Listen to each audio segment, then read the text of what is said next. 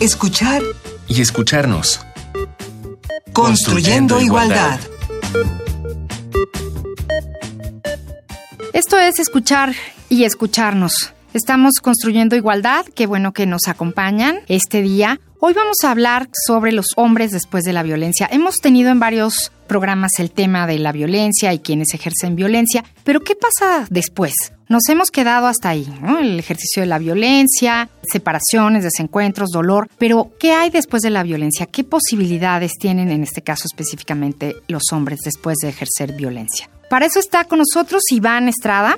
Él es educador, especialista en autoconocimiento, relaciones humanas y sexualidad. Tiene también formación en educación para la paz, derechos humanos y género con análisis en la masculinidad. Es consultor, capacitador y ponente en temas de género, cultura de paz y prevención de la violencia para diversas instituciones públicas y universidades. Iván, bienvenido. Muchísimas gracias Amalia, un placer estar aquí en la audiencia de Radio NAM. Gracias a ti por regresar a estos micrófonos. Tenemos hoy un testimonio, justamente, un, un hombre violento, un hombre que ejerció violencia. Vamos a escuchar qué nos dice.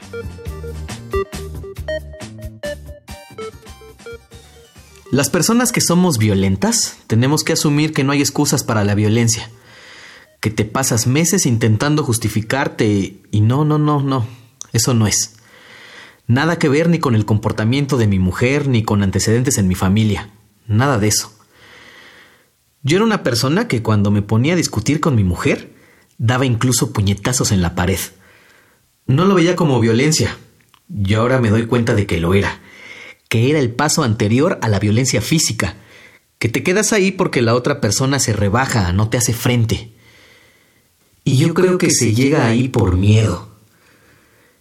Es como un virus que se va infiltrando en tu manera de ser. Poco a poco te vas acostumbrando a comportarte de esa manera violenta miedosa. Te vas metiendo en una rueda, vuelves a perdonarte, te engañas a ti mismo y vas cayendo en una espiral. Y cada vez es más pequeño el círculo entre un episodio de violencia y de perdón. Testimonio en el reportaje Maltratadores. ¿Pueden cambiar? De Rafael Ruiz.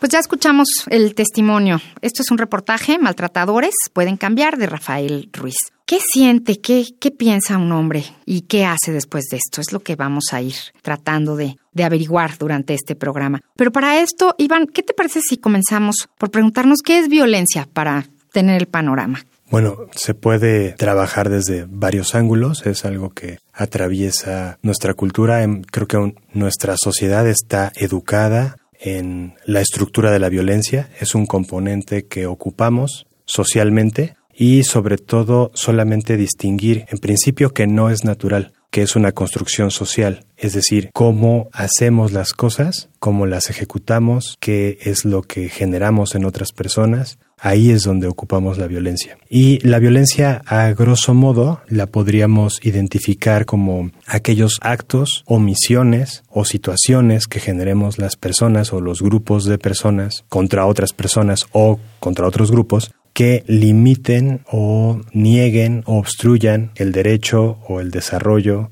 y que generen daño, ya sea psicológico, físico, emocional, económico, en distintas áreas y que indirecta o directamente impidan el ejercicio de los derechos humanos. Esa sería como una definición. Ahora, escuchándola así, tan general, a mí me ha tocado escuchar en talleres que me dicen, oye, pues es que todo es violencia. Yo diría no, lo que pasa es que es un componente con el cual hemos aprendido a socializar las personas, los seres humanos, y por lo mismo la hemos normalizado, ha sido parte de nuestra norma, nos ha conformado, y eso es lo desafortunado de la violencia. Que la violencia entonces es un asunto de las personas, no únicamente de los hombres.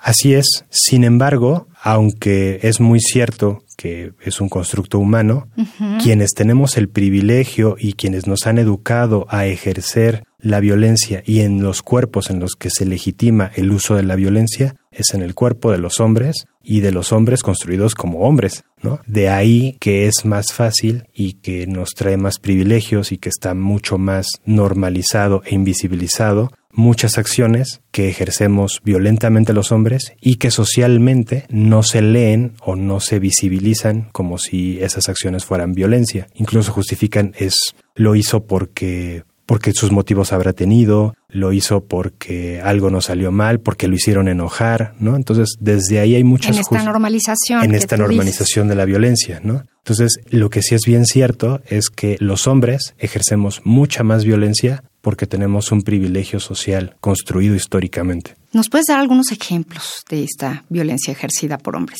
Bueno, los, los más claros o los más obvios sería la violencia física, pero también ejercemos violencia psicoemocional, por ejemplo, con nuestras parejas o con otros hombres, ¿no? Cuando no hacemos caso y entonces tenemos que buscar al papá para que el papá nos dé la razón, ¿no? Es decir, ¿por qué? Pues porque nos aplicó la ley del hielo, porque se dio la media vuelta, porque se fue y no es una violencia que pareciera directa, pero es una violencia psicoemocional y que ejercemos mucho los hombres. No quiere decir que las mujeres no lo ejerzan, sin embargo, la ejercemos más por estas cuestiones que comentaba, ¿no? Que socialmente nos es más fácil porque esto mismo, como las groserías o el uso de la fuerza o levantar la voz o imponer nuestra razón al momento de hablar, de estar en una conferencia, en un cruce o explicar algo, en un cruce callejero, por ejemplo, o para explicar algo, nos imponemos, repetimos y nos imponemos. Y esa es una forma de ejercer la fuerza y si es desproporcionado frente a la otra parte, pues puede ese uso de fuerza ser abusivo y por lo tanto ser violento. En ese sentido, esos modos de acción muchas veces no se visibilizan como violencia porque pareciera que no hay insultos, pero hay un ejercicio de poder consciente. Y si hay un ejercicio de poder que implica dominar a la otra parte, dominar a la otra persona, o ya sea humillarla o sobajarla, eso, aunque no tenga gritos, aunque no tenga como decimos coloquialmente, groserías o leperadas, aún así hay violencia y un ejercicio de violencia que está normalizado, que está invisibilizado. Obvio las otras porque claro, los golpes, aventar cosas, pues también son violencia, ya sea violencia física alrededor, cuando yo golpeo una pared o rompo mi pluma para ejercer miedo o hacer ver que estoy muy enojado. Esa es otra forma de generar control alrededor sin ejercer violencia física directamente sobre las personas. Entonces también unas palabras muy dulces pueden ser violentas. Por supuesto, porque ahí puede haber manipulación de por medio. Y si yo estoy utilizando el uso de mi privilegio porque yo soy el que manda, porque yo soy el hombre, porque yo soy el que traigo el sustento a la casa y amenazo con, ah, bueno, pues entonces me voy a ir de la casa. Está bien, si no quieres, este, yo me voy a otro lado, habrá otra mujer que sepa ser mejor mujer que tú. Todas esas prácticas normalizadas desde el machismo, pues son prácticas de violencia masculina y que legitiman además a los hombres en el uso de poder por ser hombres. O yo que te quiero tanto, ¿no? Exacto, yo que te quiero tanto y mira las rosas que te traigo, yo por eso tengo tantas atenciones contigo. Y no nos damos cuenta que cuando las mujeres, incluso nuestras parejas nos dicen que no, pues seguir insistiendo y no respetando los límites de las otras personas, pues es un acoso. No lo identificamos como tal, no lo identificamos como que somos galantes, como que estamos conquistando, como que es que él es incontrolable, el licenciado saluda así de beso y abrazo con apretón a todas, no es contigo, y entonces normalizamos el abuso de poder legitimado en los cuerpos de los hombres. Me parece que hoy tocamos ese nuevo punto en cuanto a la violencia. Habíamos hablado de las cosas evidentes y de, de los gritos y de los golpes y del ejercicio ¿no? visible del poder, pero entonces hay que poner mucha atención en estas palabras dulces o en estos detalles de control. ¿no? Claro, sobre todo porque cualquier acción u omisión, sea sutil, sea psicológica, sea verbal, va a generar justamente eso. Si lo que vemos es que detrás de eso se quiere ejercer control y dominio, hay un ejercicio del poder desigual. Hay que también ver en qué posición qué posición de poder, de conocimiento, de legitimidad tienen las personas, sobre todo el hombre que lo está ejerciendo. No quiere decir que, vuelvo a insistir, porque siempre nos dicen, no, es que no todos los hombres, no en todos los casos, no en todas las situaciones. Y yo digo, no es cierto, es cierto, no en todas las ocasiones, pero sí en la gran mayoría. Por algo es que es tan apabullante la gran mayoría de casos en donde la mayoría de quienes ejercen violencia de este tipo son los hombres. Y pues bueno, en este programa no estamos por el ejercicio absoluto del poder, sino por la igualdad y el compañerismo. Por eso seleccionamos hoy en nuestra propuesta musical a Leonard Cohen con su canción I'm Your Man. Leonard Cohen fue un poeta, novelista y cantautor canadiense y siempre exploró en temas como la religión, la política, las relaciones personales y la sexualidad, siempre buscando un poquito más allá. Vamos a escuchar I'm Your Man, Leonard Cohen.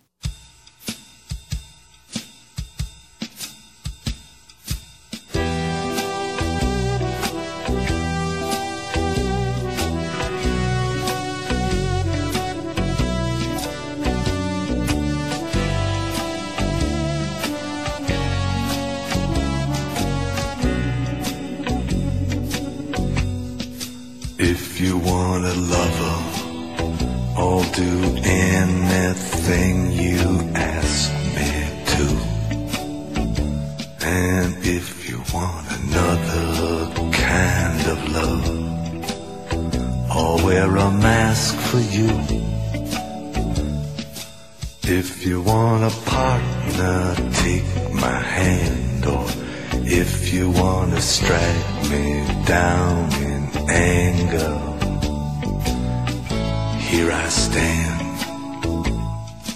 I'm your man. If you want a boxer, I will step into the ring for you. And if you want a doctor,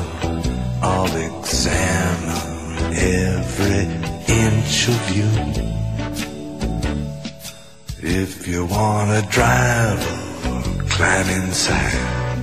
Or if you wanna take me for a ride, you know you can. I'm your man. Are the moons too bright? The chains too tight? The beast won't go to sleep I've been running through these promises to you that I made and I could not keep. Ah, but a man never got a woman back, not by begging on his knees. Or I crawl to you, baby, and I fall at your feet. And I howl at your beauty like a dog in heat, and claw at your heart, and I'd tear at your sheet, I'd say, please.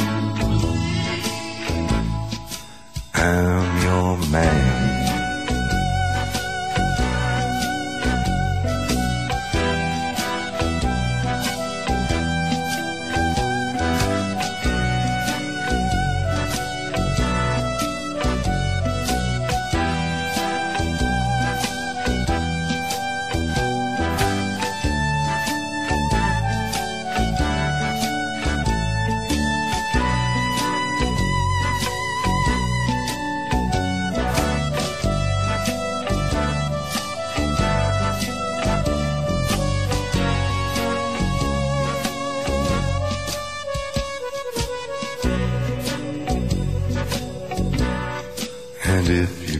sleep a moment on the road I will steer for you.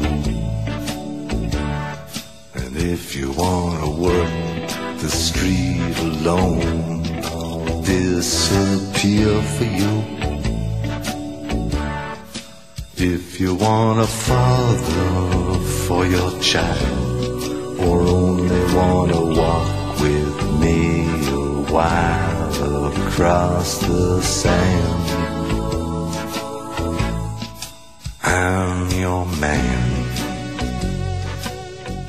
Pues escuchamos ya a Leonard Cohen y elegimos esta canción justamente porque al final lo que hay que ser en esta vida es compañeros y compañeras.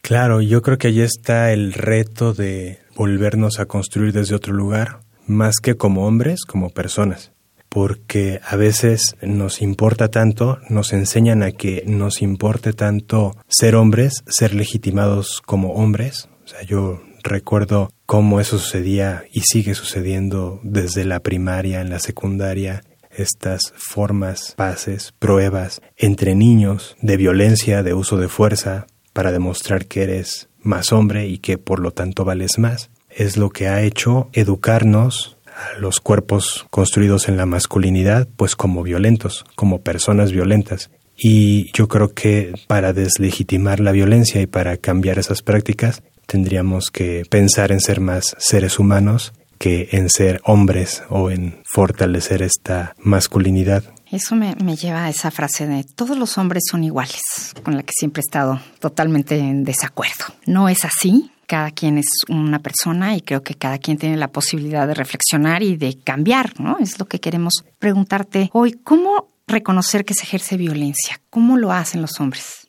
Pues yo creo que en principio bueno, lo que yo he visto en mi experiencia como facilitador de grupos y en los espacios de reeducación para hombres es que la gran mayoría llega cuando pues ya le quebró la vida a tres parejas, ya no le habla a su familia, ya está en el segundo divorcio o ya tienen demandas encima. Después de algo grave. Después de algo grave o de varias consecuencias graves. Es decir, Desafortunadamente, la gran mayoría no se trabaja o no se cuestiona su masculinidad y tampoco trabaja la violencia que hemos aprendido a lo largo de nuestra vida hasta habiendo pasado ya varios límites. En algunos pocos casos sí he visto que llegan sobre todo hombres jóvenes que llegan a, preguntarse o porque les han cuestionado otras mujeres de su entorno sus conductas y entonces llegan a los grupos. Pero yo creo que sería muy fácil darnos cuenta si no estamos embebidos en uno en que nos legitimen como hombres,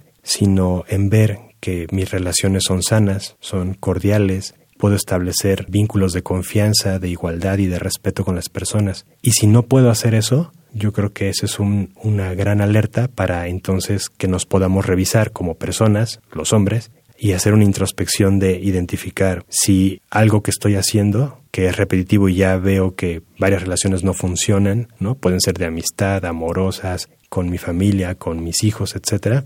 Y ahí es donde podemos encontrar las claves. Pero eso implicaría que tenemos la capacidad de ser autorreflexivos. Y algo que se cultiva, digamos, en esta sociedad hacia los hombres, es que los hombres no somos autorreflexivos, siempre tenemos la razón. Entonces es una contradicción fuerte porque muy pocas personas han construido o han, no es que no tengamos esa capacidad, solamente que no se ha fomentado, es una discapacidad psicoemocional que la masculinidad nos ha generado, perder la capacidad de autorreflexión y de autoconocimiento. Eso es parte de la construcción. Sí. No se cuestionan. Sí. entonces yo creo que yo invitaría a todos los hombres que nos escuchan a que repensemos cómo es que yo me he construido como hombre, con qué frases, con qué actitudes, con qué valores detrás, porque ahí yo creo que cuando menos 98% de los hombres tenemos muchas cosas que trabajarnos, aunque no las estemos haciendo conscientes o no las visibilicemos, pero que en nuestro entorno podemos encontrar las claves de pues esas relaciones a veces desiguales, a veces de inequidad, a veces de abuso de poder o donde no puedo establecer relaciones de respeto y armonía con otras personas. Pero entonces, Iván, ¿se puede dejar de ser violento? ¿Cómo, ¿Cómo se hace? ¿Cómo se trabaja con los hombres que se deciden a esto? Uy, bueno, es la pregunta de los 64 mil, ¿no? Pero yo creo que sí se puede. Antes que nada, la capacidad humana es la capacidad de transformarnos, de ser autorreflexivos y creativos. Yo creo que la dificultad está en estas premisas o en estos mandatos que están muy encarnados, que están muy naturalizados en la gran mayoría de los hombres, de las personas que nos asumimos y que nos educamos como hombres. Y también algo que sucede es que la gran mayoría de los hombres que llegan, por ejemplo, a grupos o a trabajar su masculinidad o a terapia, la gran mayoría llega porque la pareja se los pide, porque les ponen un ultimátum, porque ya le dijo su hermana o su madre o su amiga, ¿no? Generalmente son las mujeres las que nos llevan a ponernos frente al espejo y entonces sí vernos y hacer una revisión. También puede ser por algún amigo, hombre, pero es muy, muy raro que eso suceda. Lo que pasa es que pues también nos rodeamos de amistades o de círculos de confianza en donde reforzamos eso. Pero yo creo que la clave estaría en tres espacios. Uno, aprender a ser responsable de mis actos, hacer un trabajo personal, pero ese trabajo personal e individual no se puede hacer si no hay un trabajo terapéutico, un apoyo profesional acompañado y grupos de reflexión o formaciones que nos permitan trabajar no solamente en lo racional, sino en lo emocional, en las prácticas y en las conductas, qué es lo que estoy haciendo. La mejor forma de trabajarlo es con esos tres componentes y sobre todo mantenerse, porque hay muchos hombres que llegan, pero muy pocos se quedan y se atreven a enfrentar y a transformar sus prácticas y que sus prácticas de desigualdad se conviertan en prácticas de igualdad. Entonces, hemos visto casos de transformación, de que hombres han podido dejar la violencia, pero yo creo que es un entrenamiento, una, un proceso de reeducación personal, que ya que lo tomamos, que ya que nos dimos cuenta de lo que tenemos que trabajar, lo tenemos que mantener en adelante. Y precisamente nuestra sugerencia de hoy va por ahí. Tenemos una, una opción para el cambio. Hay muchas más, ahora platicaremos, pero escuchemos lo que les preparamos. Hoy vamos a hablarles sobre Gendes. Es un ejemplo. Busquemos un cambio de paradigma.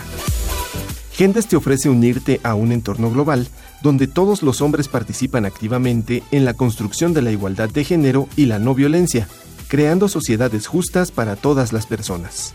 Gendes es una organización de la sociedad civil mexicana, especializada en el trabajo con hombres, que impulsa procesos de reflexión, intervención, investigación e incidencia desde la perspectiva de género, con énfasis en las masculinidades y los derechos humanos que busca promover y fortalecer relaciones igualitarias que contribuyan al desarrollo social.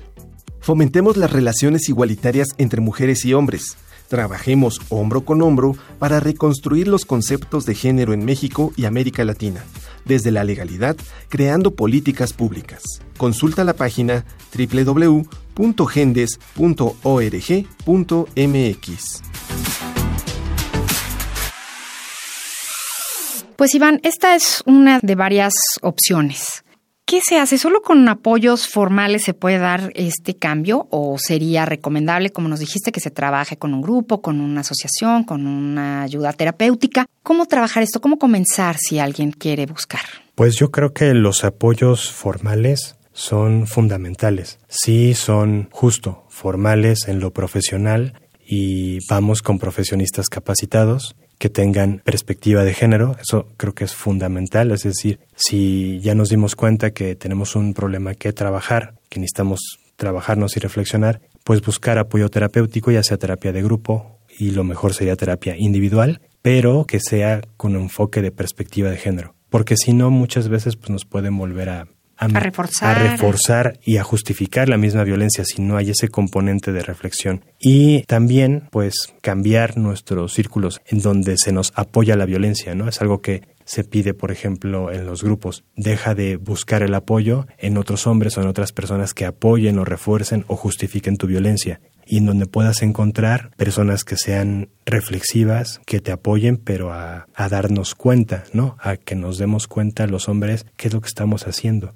y yo creo que esa autocrítica nos va a permitir crecer y sobre todo ser más sabios y más asertivos y no violentos en nuestras decisiones. ¿Y hay alguna política de gobierno para apoyar este cambio para que los hombres se encuentren lugares o hay que buscarlo en lo individual o cómo ves tú el panorama para la ayuda? Hay grupos de, de apoyo, hay grupos de reflexión que se trabajan en lo que antes eran las WABIF y que ahora me parece que son las lunas del de la Secretaría de la Mujer en el Distrito Federal, en la Ciudad de México, y también podrían acercarse a las sedes o a donde estén los centros de apoyo del Instituto de las Mujeres para encontrar información local que les pueda dar otra orientación. no está cerrada la puerta para los hombres de estos lugares. Para nada. Y hay varias asociaciones y grupos que trabajan tanto en el tema de masculinidades como en el de prevención e identificación de la violencia pero yo creo que si el componente es desigualdad y violencia, aunque sea sutil, aunque sea mínima,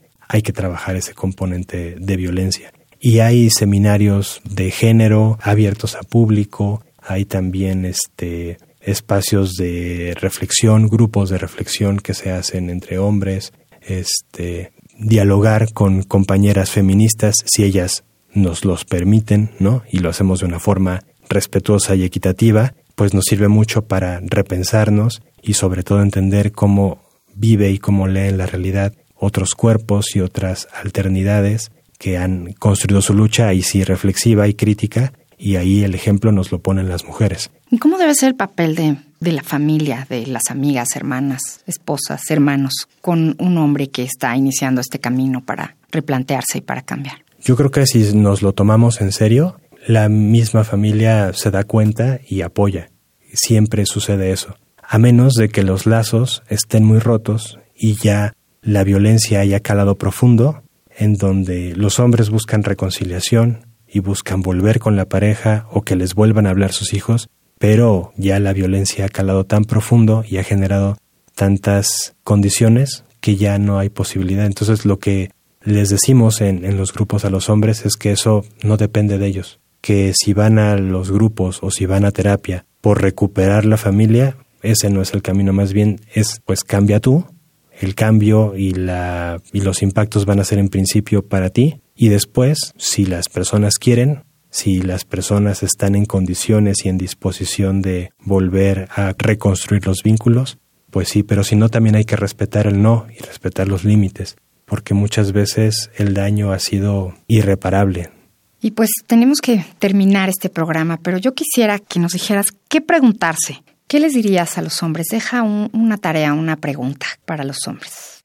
Bueno, yo me preguntaría si soy igualitario y aprendo con otras personas y puedo tener vínculos amorosos, de confianza, de respeto, de apertura con otras personas, hombres, mujeres, niñas, niños de mi familia de otros espacios. Y si puedo generar esas relaciones de respeto, esos vínculos de confianza abiertos y equilibrados, pues vamos por buen camino. Pero si no lo tenemos, si en algunos espacios soy incómodo, soy violento, o la gente se aleja de mí, es por mis prácticas, es por algo que estoy haciendo y ahí tendríamos que replantearnos que de mi ser hombre tengo que cuestionarme, tengo que retrabajar y también por lo tanto transformar. Pues muy bien, esto fue escuchar y escucharnos. Hoy hablamos sobre hombres después de la violencia. Muchísimas gracias a Iván Estrada que nos acompañó hoy. Un placer y muy buen día. Muchas gracias, Iván. Pues busquemos otras formas de ser hombres y de ser mujeres. Seamos todos mejores personas, compañeros, iguales en la casa, el trabajo, en la familia y en la calle. Muchísimas gracias. En la coordinación de este programa, Ana Moreno. En las redes sociales del CIEC, Jorge Hernández. En la asistencia de producción, Carmen Sumaya. En la operación técnica, Juan Méndez. En la producción, Silvia Cruz Jiménez. Yo soy María Amalia Fernández. Nos escuchamos la próxima semana para seguir construyendo igualdad. Radio UNAM y el Centro de Investigaciones y Estudios de Género presentaron Escuchar y escucharnos. Construyendo, igualdad.